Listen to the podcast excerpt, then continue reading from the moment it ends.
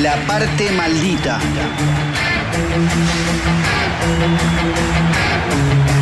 Conducción. Mariano Pacheco. El escritor cabeza. La parte maldita. Jueves de 14 a 15 horas. La parte maldita. Archivero, novedades musicales y editoriales, columnas y entrevistas. La parte maldita. Filosofía errante y sucio rock. ¿Qué es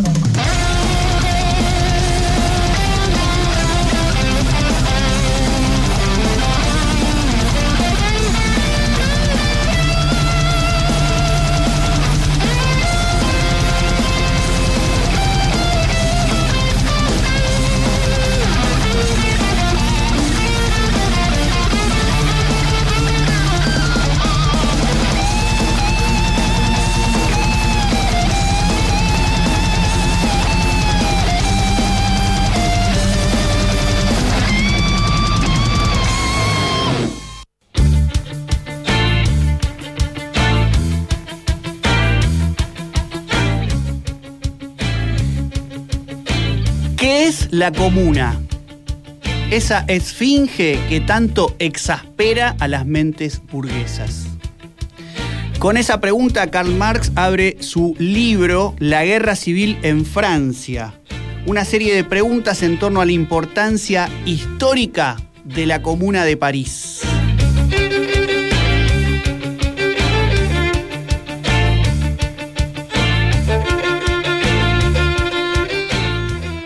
Marzo de 1871.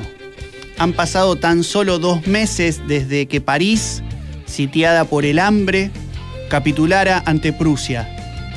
La guerra entonces para Francia estaba perdida, pero la Guardia Nacional Parisina, que se conformó con amplia participación popular durante los enfrentamientos bélicos, conserva para entonces sus armas. El nuevo gobierno intenta desarmarla, pero fracasa. Eso fue un 18 de marzo.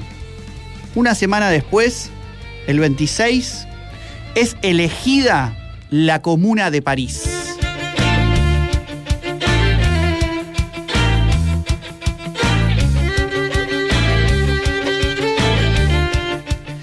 Antes de que termine el mes de marzo de 1871, la Comuna de París condonó los pagos de alquileres, abolió el ejército profesional y suspendió la venta de objetos empeñados. Empezaba así el tránsito de la primera experiencia obrera en el gobierno en el mundo, alrededor de tres meses. Luego sería masacrada.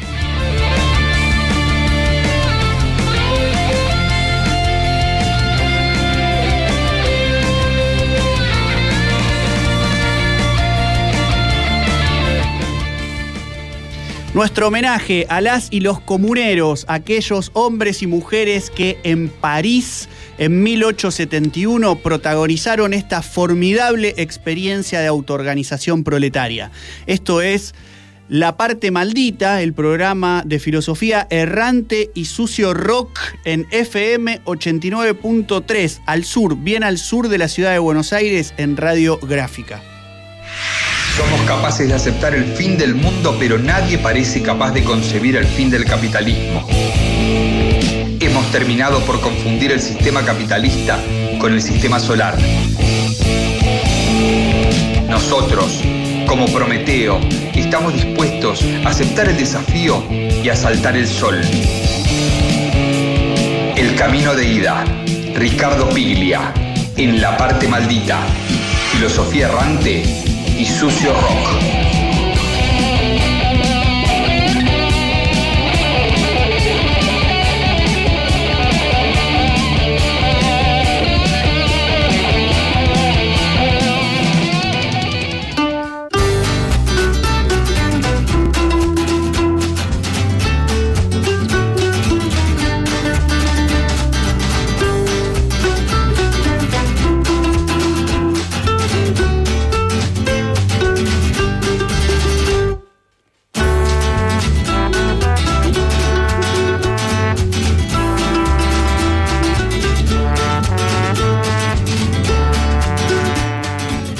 Seguimos en la parte maldita, nuestro homenaje a la comuna de París. Mi nombre es Mariano Pacheco, la gente amiga, como siempre digo, me dice simplemente Pacheco y algunos con un poco de malicia, el escritor cabeza. Julián Pelliza en la operación técnica aquí, siempre con sus lindas remeras, su gorrita como este escritor Pacheco y Sofía Álvarez, siempre la enmascarada de este programa, haciendo redes sociales y acompañando en todo el trabajo de producción. París duró muy pocos meses, pero sus logros fueron espectaculares. Sustituyó el ejército regular por milicias populares. Separó la iglesia del Estado. Le dio un carácter estrictamente laico a la instrucción pública. Promulgó el famoso decreto mediante el cual todas las fábricas y talleres que fueron abandonadas por sus dueños debían ser entregados a cooperativas de obreros. Dispuso que el sueldo de todos los funcionarios y de los servidores públicos no podían en ningún caso superar el sueldo de un obrero común. Terminó con la farsa de la jerarquía del Estado, despidió a los burócratas de élite y los sustituyó por servidores públicos revocables que ganaban un sueldo de, de obrero calificado. Su legislatura estaba integrada mayoritariamente por estudiantes, por obreros, por artistas intelectuales revolucionarios, hijos de familias que se multiplicaban en las calles de París, organizando su defensa, porque el viejo orden siempre estaba amenazando con invadir. París vivió en las calles. El pueblo había llegado al convencimiento de que podía hacerse del poder, de gobernar en beneficio de todos.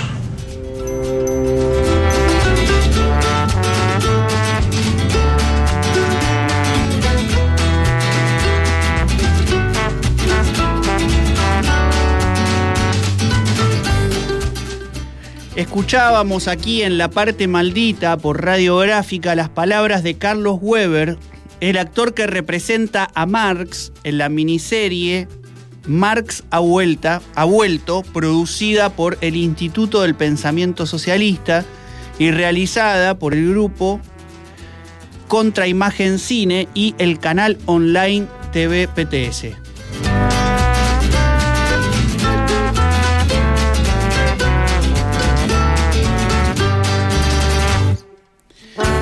Una de las conclusiones a la que arriba Marx en su folleto de intervención es que la clase obrera no puede limitarse a hacerse cargo de la maquinaria del Estado ya existente y utilizarla para sus propios fines. En ese sentido, destaca la importancia que tuvo el hecho de que los consejeros municipales fueran elegidos por sufragio universal en los distintos barrios y que sus mandatos fueran revocables. La comuna, escribe Marx, dotó a la República de una base de instituciones realmente democráticas. E insiste, la comuna fue la forma política al fin descubierta bajo la cual ensayar la emancipación económica del trabajo. Es decir, que la comuna, para Marx, estableció un horizonte en el que era posible pensar abolir la propiedad privada, expropiación de los expropiadores y establecer una dinámica de trabajo libre y asociado. En ese sentido, decimos aquí, desde la parte maldita, aquellos fueron días que conmovieron no solo a París y a Europa, fueron días que conmovieron al mundo.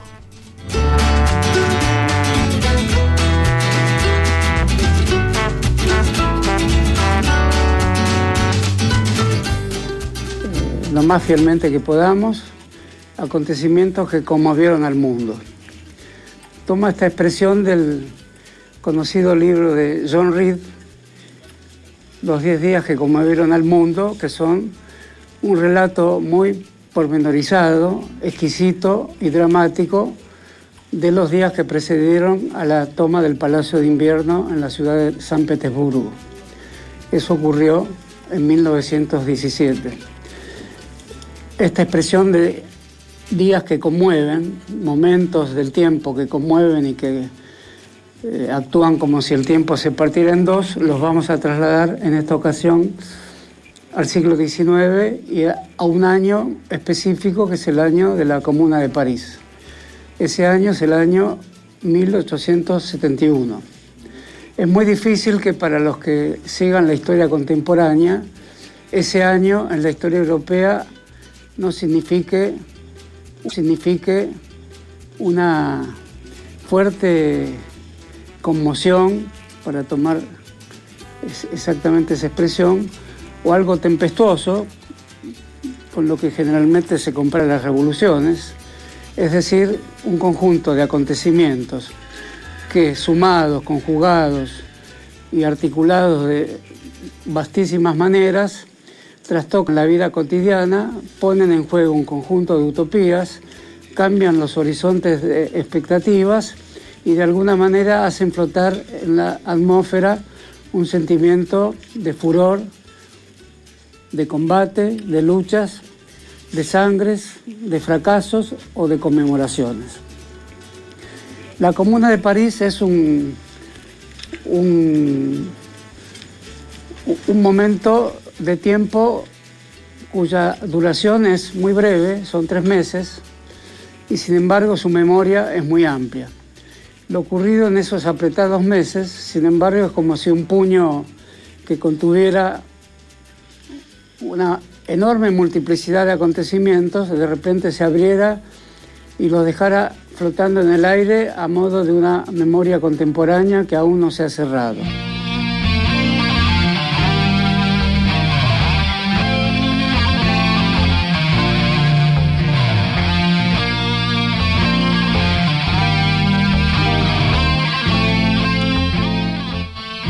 La voz que escuchábamos aquí en La Parte Maldita, el programa de filosofía errante y sucio rock de radiográfica, es la de Horacio González, hablando de un ciclo de charlas que llevó por título Las armas y las letras, y que pueden ver y escuchar, si tienen ganas, buscándolo en YouTube. En ese capítulo dedicado a rememorar la comuna, el ensayista argentino dice algo parecido aquello otro que dijo su compatriota David Viñas en su libro De los montoneros a los anarquistas. Algo que ambos comparten de algún modo con el filósofo Walter Benjamin y su forma de pensar la historia. A saber, que un secreto compromiso de encuentro se entreteje entre las generaciones de quienes luchan por la justicia y la libertad en el presente y las que pelearon antes. Es decir, las luchas por la justicia y la libertad más allá de temporalidades y geografías.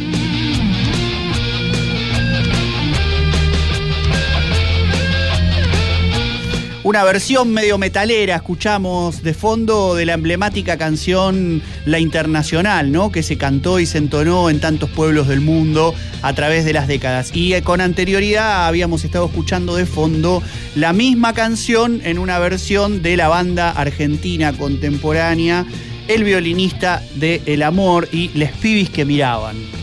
En nuestro caso, aquí, eh, al sur de la ciudad de Buenos Aires, rescatamos en radiográfica estas formas benjaminianas de pensar la historia, las palabras de Horacio González en su conferencia sobre la Comuna de París y también las palabras de David Viñas, como decíamos en su libro de los montoneros a los anarquistas, donde de algún modo plantea que el obrero europeo que llega a nuestras tierras con la oleada inmigratoria de fines del siglo XIX, viene con su experiencia sindical y con su voluntad de lucha a cuestas. ¿A qué, entre otras cosas, dice Vinias, a vengar al gaucho recientemente derrotado por ese primer proceso de reorganización nacional que exterminó al malón y a la montonera e incorporó a nuestro país al esquema de la división capitalista internacional del trabajo?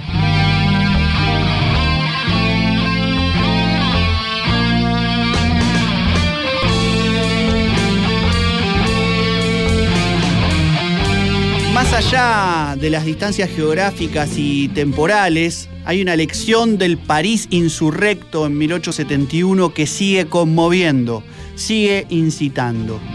La comuna tomó en sus manos la dirección de la revolución, dice Carlos Marx, cuando por primera vez simples trabajadores se atrevieron a transgredir el privilegio gubernamental de sus superiores naturales. El atrevimiento de simples trabajadores para ensayar la emancipación sigue siendo, decimos aquí en la parte maldita, una dinámica que por aquí y por allá parece inquietar a los administradores del poder, pero también a las bellas almas que administran los intereses del capital en sentido progresista. Pero en su reverso, la experiencia democrática, participativa y protagónica, como la que fue ensayando el pueblo venezolano en estos años con su revolución bolivariana, iniciada bajo el liderazgo de Hugo Chávez y que hoy persiste, o la experiencia llevada adelante por las comunidades indígenas chiapanecas, organizadas en el marco de la insurrección zapatista y dándose a la opinión pública ya por enero de 1994 y que aún persisten, son experiencias actuales, contemporáneas, a través de las cuales se rememora cada día la Comuna de París.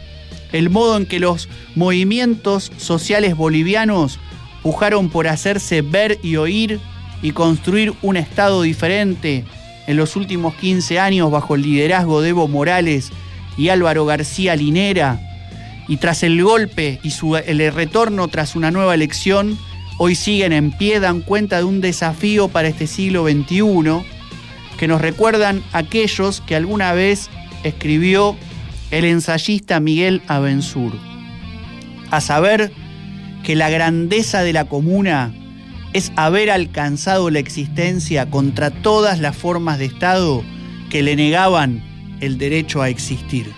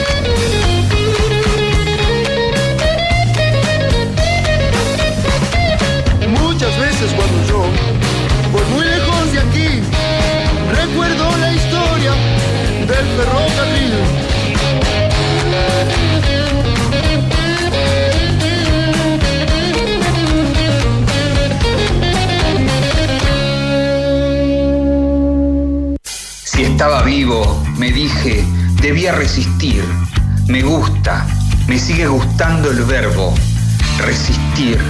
Un sobreviviente es alguien que resiste. 77. Guillermo Sacomano. En la parte maldita. Filosofía errante y sucio rock.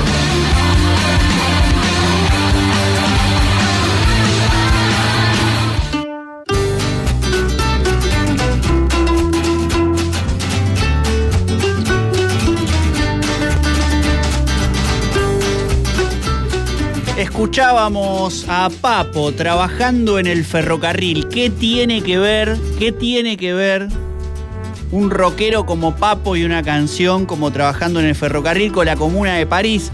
Se pueden estar preguntando y me imagino con mucha razón del otro lado, allí del aire de esta transmisión que hacemos por FM 89.3.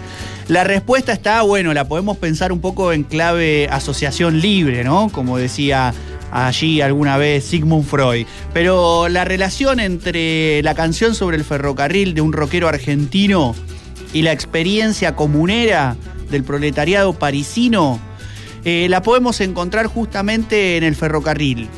Esa experiencia de la comuna tras la derrota, de algún modo llegó a la Argentina tempranamente, obviamente no en tren, sino en barco, con aquellos obreros y obreras que venían escapando de la represión que había ejercido la, bur la burguesía europea con una forma muy vengativa hacia aquella experiencia obrera.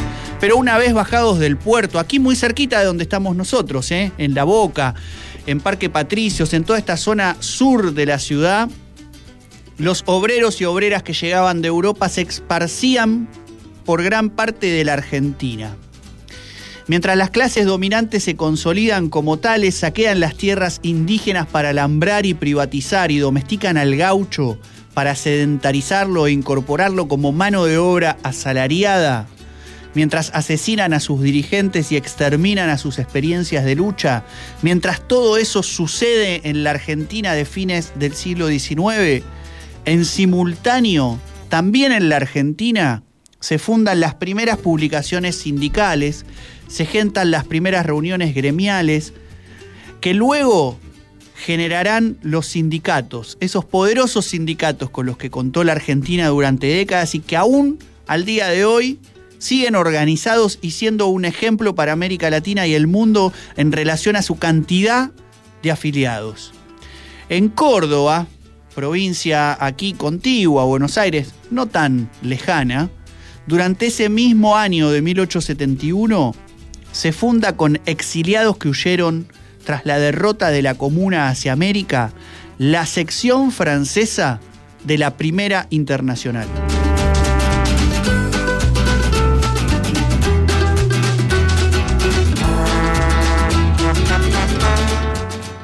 Obreros y obreras que bajaron de los barcos y desde los puertos se fueron en trenes, decíamos, a distintos pueblos de la Argentina, atesorando sus experiencias, hablando diversas lenguas, pero haciendo de guardapalabras, como tituló Juan Carlos Sena hace ya muchos años su libro Memorias de un ferroviario.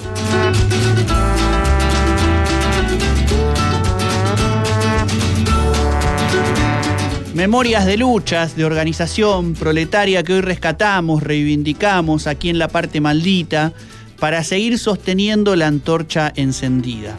Esa que mantiene la llama viva para seguir luchando por un país con justicia social y un mundo que realmente valga la pena ser habitado.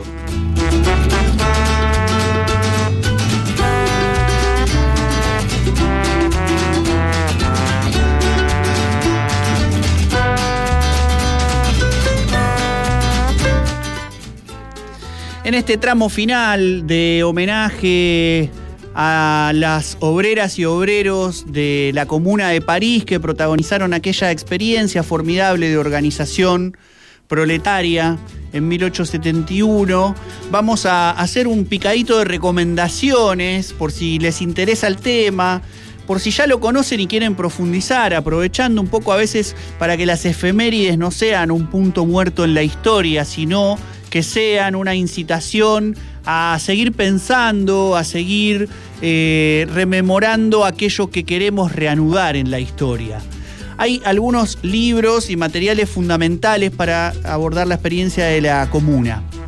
En primer lugar, el libro titulado precisamente La Comuna, de Lizagaray, publicado en Argentina por Editorial Marat, la misma que publicó la biografía de Carlos Marx, escrita por Frank Mering. De paso, recomendamos editoriales independientes, de colectivos de trabajo intelectual que vienen empujando por hacer un espacio en el mundo editorial argentino. En esa edición de la comuna de Lizagaray, eh, hay un prólogo escrito por, por un amigo de la casa, por Omaracha, historiador argentino, que es muy interesante porque da cuenta de cómo la comuna, con esa experiencia obrera, no iba a ser posible sin un entramado comunitario, diríamos hoy, en el cual, por ejemplo, las mujeres jugaron un rol fundamental para la insurrección obrera. En ese libro, entonces, que nos cuenta Arizagaray a modo de crónica lo que sucedió en la comuna, podemos pensar también un modo de teorización sobre la experiencia a través del ya citado La Guerra Civil en Francia, escrito por Marx, en el marco de sus tareas como militante de la Asociación Internacional de los Trabajadores, más conocida como la Primera Internacional. Organización cuyo lema era la emancipación de los trabajadores será obra de los trabajadores mismos, que a muchos de ustedes les puede estar sonando muy parecida a otra que en la Argentina, de fines de los años 70, pero del siglo XX, utilizó la CGT de los argentinos, entre otras integradas por gremios de los gráficos como donde estamos en esta radio, que decía solo el pueblo salvará al pueblo.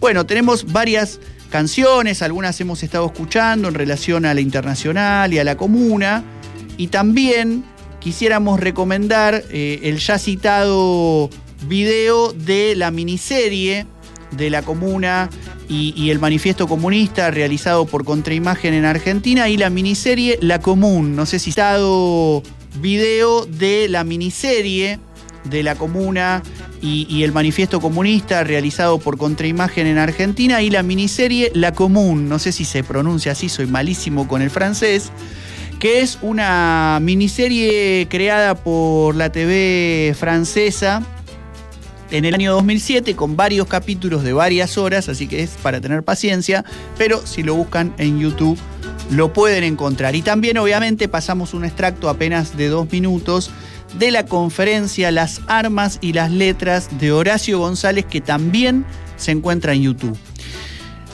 Aquí estamos ya entonces cerrando este primer tramo del episodio 5 de La parte maldita, dedicado a la Comuna de París. En un rato conversamos con un investigador, un intelectual y un militante santafesino que nos va a estar recuperando la figura de Marx, pero para pensarla junto a Foucault y los problemas y desafíos en el siglo XXI. El revolucionario ha de entrenar su imaginación en la comprensión de las demoras. La revolución pide paciencia. Su tiempo se alarga. No está hecho para quienes no saben esperar. La paciencia del revolucionario tiene su importancia y tiene su postura. Agazaparse. Su pericia es la del cazador que sabe que no va a disparar todavía, aunque no por eso baja su escopeta ni quita el dedo del gatillo. Museo de la Revolución. Martín Coan. En la parte maldita. Filosofía errante y sucio rock.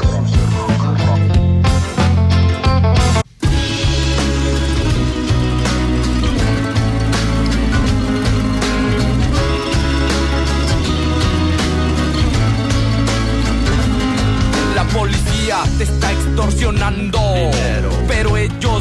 De lo que tú estás pagando. Y si te tratan como a un delincuente, no es tu culpa. Dale gracias al regente, hay que arrancar el problema de raíz. Y cambiar al gobierno de nuestro país, a la gente que está en la burocracia, a esa gente que le gustan las migajas. Yo por eso me quejo y me quejo. Porque aquí es donde vivo y yo ya no soy un pendejo que no guachas los puestos del gobierno. Hay personas que se están enriqueciendo. Gente que vive en la pobreza. Nadie hace nada porque nadie le interesa. La gente de arriba te detesta. Hay más gente que quiere que caigan sus cabezas si le das más poder al poder. Más duro te van a venir a coger. Porque fuimos potencia mundial. Somos pobres, nos manejan mal. Dame, dame, dame, dame. Molotov, quedé tildado eh, con la cortina y dejé que transcurra. Aquí Julián Pelliza en la operación técnica me sorprendió con esta eh, canción tan bonita, tan emblemática de una experiencia generacional de la que me siento parte, de las militancias que surgimos en los años 90 enfrentando al neoliberalismo, que protagonizamos las jornadas insurreccionales del 19 y 20 de diciembre del 2001 y que la seguimos peleando en lo que va del siglo XXI hasta la actualidad. Y hago todo este preámbulo primero para reivindicar la canción de Molotov, que desde México han alumbrado junto al zapatismo las luchas del continente, y después para presentar a alguien que considero un compañero de ruta generacional y que se llama Federico Di Pasquale y que en este momento nos está eh, atendiendo el teléfono para sumar su voz, su granito de arena a este proyecto, de algún modo también colectivo que estamos intentando construir en la ciudad de Buenos Aires, en la FM 89.3 Radiográfica. Investigador, militante, está trabajando en su tesis de filosofía, si mal no, no he entendido, sobre Marx y Foucault, así que Federico, si nos estás escuchando, te damos la bienvenida al programa. Hola Mariano, claro que estoy acá, estoy escuchando. Muchas gracias, gracias por el convite, como siempre. Bueno, nos hemos cruzado en Santa Fe más de una vez a compartir alguna charla, presentación del libro y hoy en esta columna radial, que esperamos que sea la primera de un conjunto de reflexiones que podamos ir haciendo, eh, quería, bueno, que nos cuentes un poco ¿Qué, ¿Qué, podés pensar, qué podés ayudarnos a reflexionar en torno a los temas que venís trabajando a nivel teórico y tu, tu experiencia militante? Estuvimos hablando de Marx, de la Comuna de París, y vos venís también Bien. haciendo unos cruces ¿no? con Michel Foucault y la relación entre, entre explotación y dominación, me contabas, ¿no? En algún mensaje por ahí. Sí, por lo general existe una tendencia académica y como de sentido común de pensar que Foucault, en su análisis de las relaciones de poder, el descentrarlo de, del Estado, el pensarlo como, como microfísica, se independiza de la cuestión de la producción, de la explotación y, las clases sociales, ¿no? Sin embargo, en, en lo que fue mi primer lectura de, de Vigilar y Castigar, hace unos años cuando, cuando lo pude, pude acceder a él, me llamó la atención ver que hay fragmentos donde parece decir que sin tecnologías de poder que tengan por objetivo la obtención de lo que él llama cuerpos dóciles, no habría explotación. Entonces, eso me generó como una este tipo de como de sorpresa en términos filosóficos de decir, ah, entonces eh, quizá no sea algo tan antitético, quizás se pueda entender como una profundización o, como un seguimiento de, de ciertas cuestiones abordadas por Marx. Y profundizando un poco viste en esa línea en la lectura eh, me parece que es no es descabellado decir que para Foucault la fuerza de trabajo es producida por esas tecnologías de poder entonces sin esas tecnologías de poder que lo que hacen es controlar el cuerpo a través del nacimiento de lo que son las disciplinas no podríamos hablar de explotación ni de ni de plusvalía dice claramente que son esas esas tecnologías de poder, esos modos de control que nacen en esa época con la sociedad industrial, las que fijan a los obreros al aparato productivo. Entonces, bueno, primera reflexión, como para empezar a pensar un poco el esquema de la dominación. Según esto, no es la base económica entonces la determinante, ni de la base económica emanan como una especie de, centro de rueda todas las relaciones de control como reflejo de, la, de una estructura económica, sino que parece que haber algo que ontológicamente o filosóficamente está por detrás, o que haría posible la sociedad industrial, industrial y la opresión de los cuerpos y la fijación de los obreros, de obreros al aparato productivo. Y eso son precisamente esas tecnologías. Foucault ese proceso lo denomina eh, anatomía política y habla de microfísica de poder, que es una microfísica de poder porque realiza una descripción política y detallada del cuerpo y surgen las disciplinas como un arte que lo que hace es volver al cuerpo más dócil y útil para el sistema a la vez. Claro. Controlando los gestos, los comportamientos, eso. Sí, te escucho. Sí, justo Fede, hace un ratito en, en nuestro homenaje a la Comuna de París citábamos a, a- a David Viñas, ¿no? Y, y el modo en que él rescata la experiencia de los obreros exiliados de la Comuna que vienen a la Argentina y fundan la, la sección francesa del Internacional en Córdoba, en un momento justamente, ¿no? 1870 en adelante, donde se desarrolla la campaña del desierto y justamente se alambran las tierras y se hace este proceso con el gaucho, un poco lo que pensás vos a partir de Foucault y Marx, también lo podríamos pensar en el nacimiento de la clase obrera argentina, como en realidad no solo es con inmigrantes, sino también con un disciplinamiento sobre el cuerpo de los gauchos que vagan libremente por, por la pampa, digamos, y que lo que tienen que hacer es justamente eh, poder anclarlos a un lugar para que produzcan. Exactamente. Algo ahí. Hola, hola. Sí, sí, sí, Ah. te escuchamos. Algo ahí interesante para pensar también las relaciones entre la producción europea y, y- y la historia latinoamericana, ¿no? Claro, porque parece que eso, ese control minucioso del tiempo, del espacio, de los gestos, incluso de los gestos, lo que hace es buscar que haya mayor rendimiento económico y menor rendimiento político. Esas cosas van de la mano, digamos. Se baja la participación política, la parte subjetiva y, y se construye una subjetividad obrera a partir de esa fijación de los obreros del aparato productivo y a partir de todas esas tecnologías que para ponerlas en palabras en, esa época son los hospitales, los cuarteles, las escuelas, las fábricas y el nacimiento de las disciplinas, de las ciencias, digamos, eh, que tienen que ver con esa obtención de, de cuerpos dóciles. Dice Foucault, y lo cito para que quede claro, digamos, se integran desde el interior, o sea, las disciplinas, ¿no? A la eficacia productiva de los aparatos, al crecimiento de esta eficacia, a la utilización de lo que ella produce.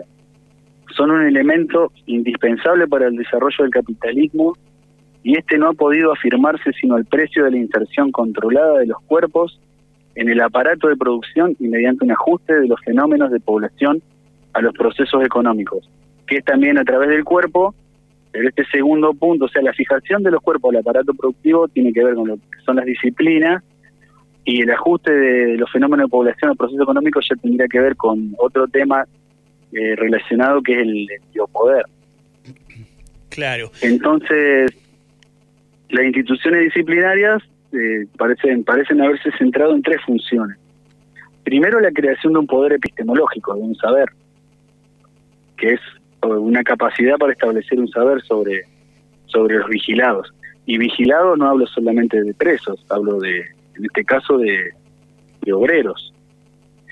Eh, otra de esas funciones está ligada al funcionamiento del, aparato productivo porque apunta al control de la dimensión temporal de los individuos.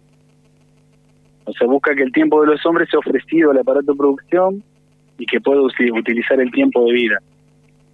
Y un tercer punto que también está ligado al funcionamiento del aparato productivo sería la red institucional de secuestro que despliega un control sobre el cuerpo mismo de los individuos con el objeto, y esto de Foucault, esto es entrecomillado, hacer que el cuerpo de los hombres se transforme en fuerza de trabajo.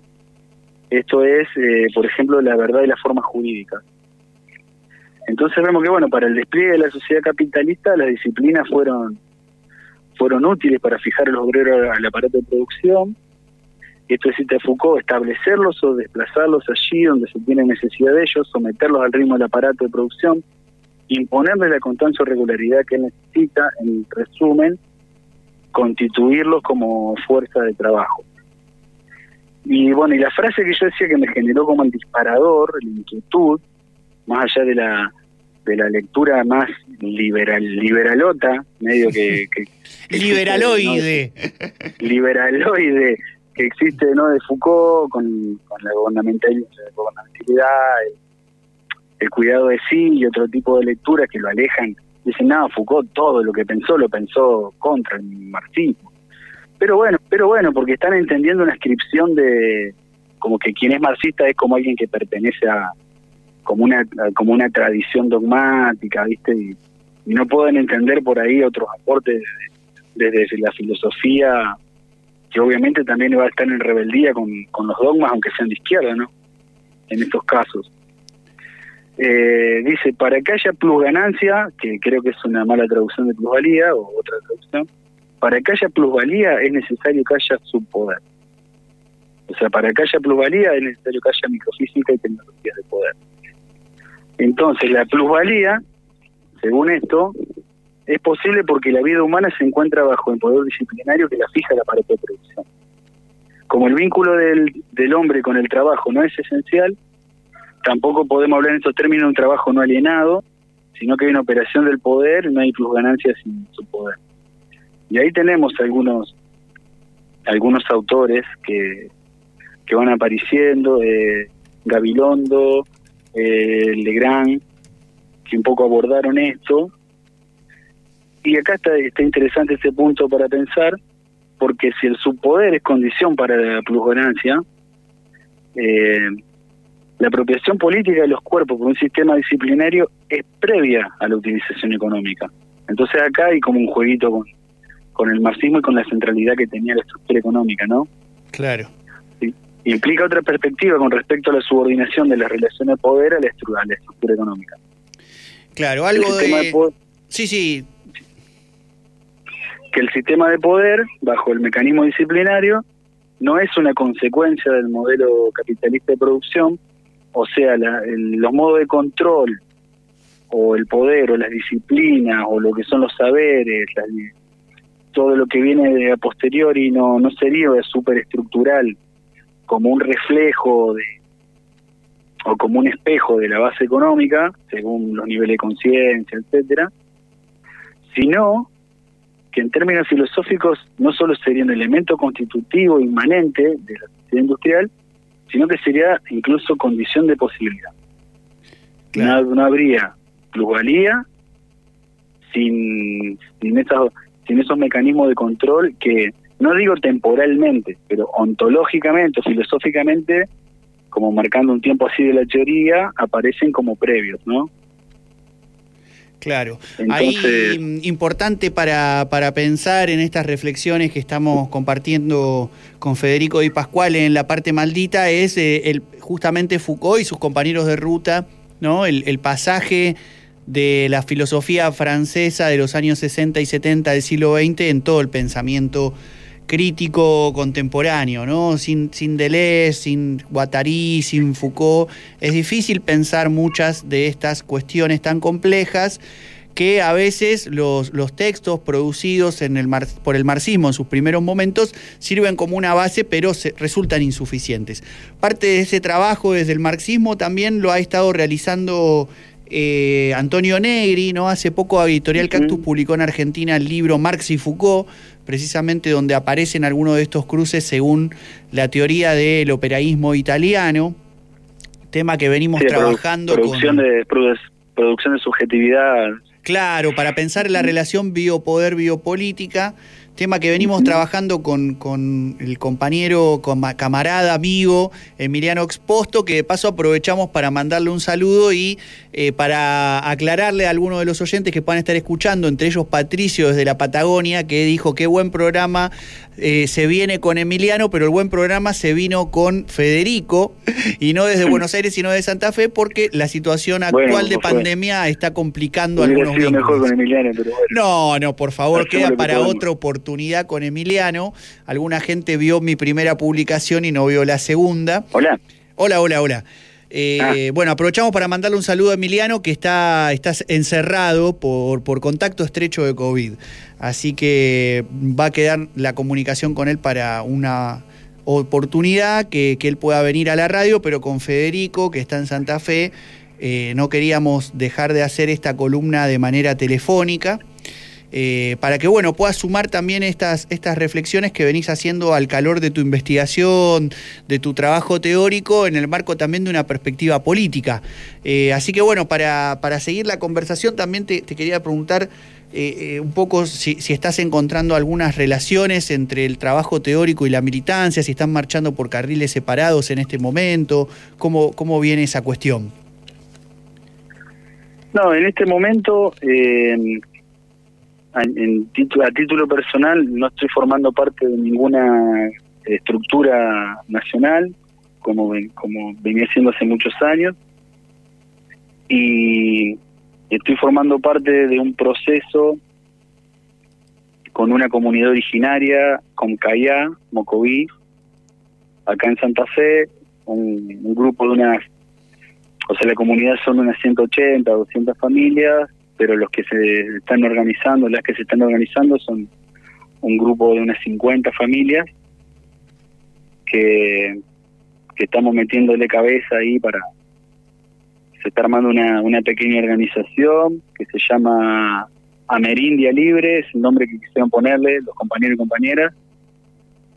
Y es una, una organización de base eh, una comunidad originaria que tiene ganas de cambiar cosas, en principio dentro de su comunidad, pero con una perspectiva política más amplia, eh, que no están pudiendo cambiar por múltiples situaciones.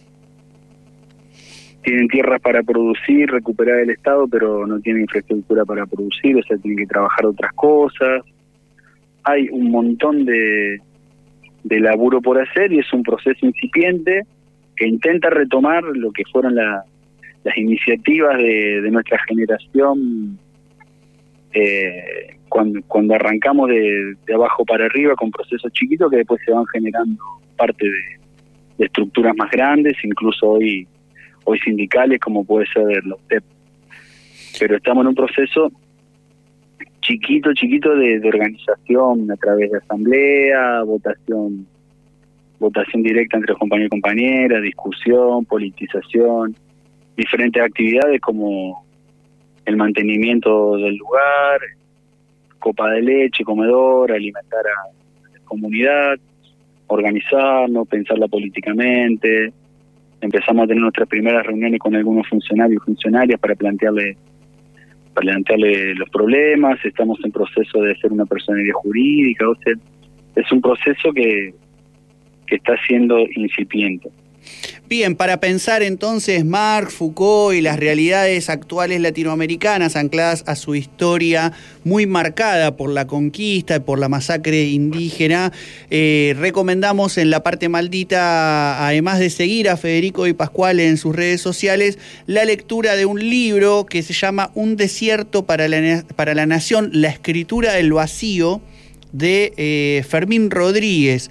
Eh, alguien que poniendo a jugar a Foucault, a Deleuze y a Marx trata de pensar la experiencia de lo que se denominó la conquista del desierto en la Argentina y un poco alguno de todos estos temas que estábamos conversando con Federico Di Pascual. Estamos aquí transmitiendo en vivo por FM 89.3 al sur, bien al sur de la ciudad de Buenos Aires, este programa de filosofía errante y sucio rock en radiográfica.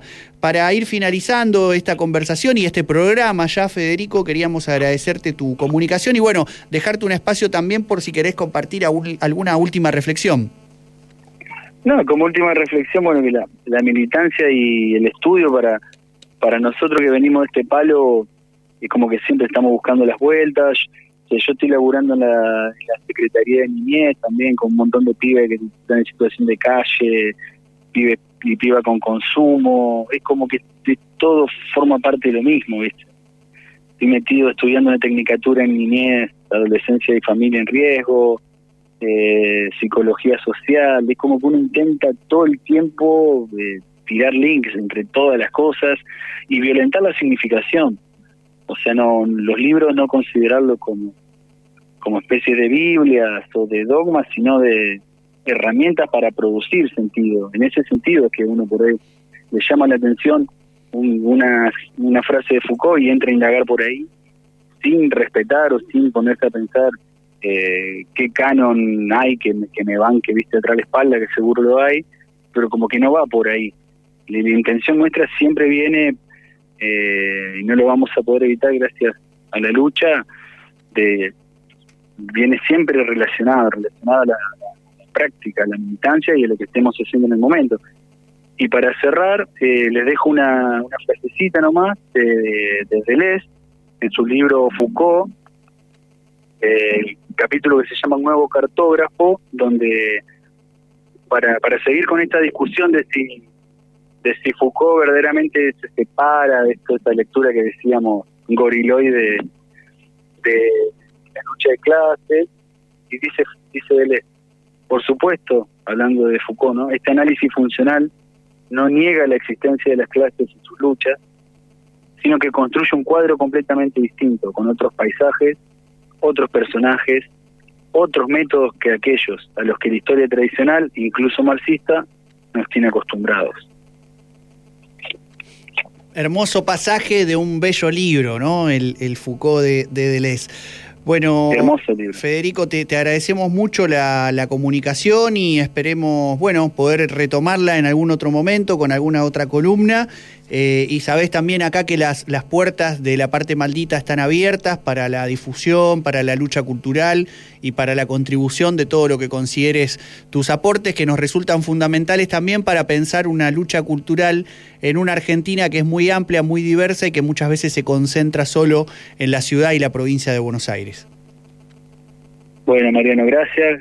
saludo a, todos la- a todos los oyentes ahí. Eh, no es pavada lo que estás haciendo, siempre al frente, siempre, siempre poniendo tu, tu cabeza de escritor cabeza al, se- al servicio al servicio de las luchas, generando espacios, encuentros, diálogos. Y bueno, venimos de la misma generación y, y estamos marcados por estas luchas y siempre vamos a, a nutrirnos. Y también conozco mucha militancia que, que ha perdido el, el este de, de la necesidad de la, de la inquietud filosófica o la inquietud de, por cruzar literatura, filosofía y ponerla al servicio de, de lo que está pasando en, en las luchas que está abordando. Y me parece fundamental espacio como este porque sin, sin leer, sin escribir, sin pensar, sin entender estas líneas es muy difícil pensar una lucha cultural y otro tipo de revolución. Bien, perfecto, buenísimo Federico, te agradecemos tu contribución y te mandamos un abrazo grande. Gracias Mariano, hasta la próxima. Gracias.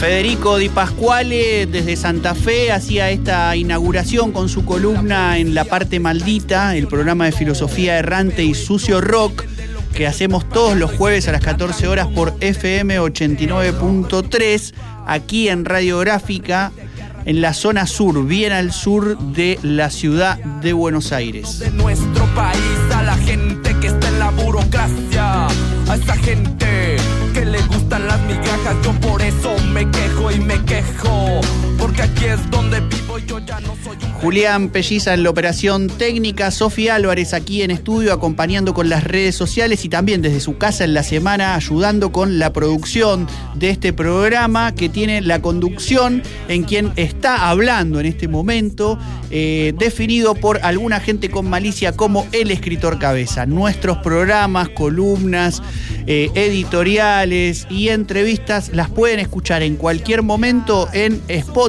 Nuestro canal es La Parte Maldita y también pueden ir siguiendo las cosas que escribo y voy haciendo en las redes sociales.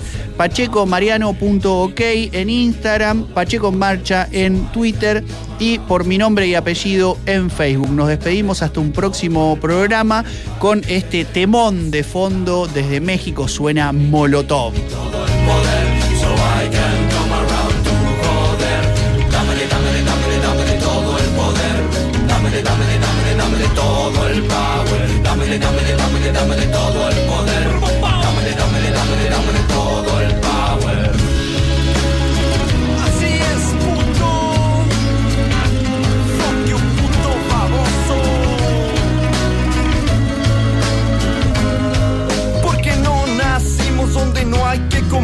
hay por qué preguntarnos cómo le vamos a hacer. Si nos pintan como unos huevones, no lo somos. ¡Viva México, cabrones! Que se sienta el power mexicano, que se sienta todos juntos como hermanos, porque somos más, jalamos más parejo, porque por donde les conviene. Y es nuestro sudor lo que los mantiene, los mantiene comiendo pan caliente. caliente. Este pan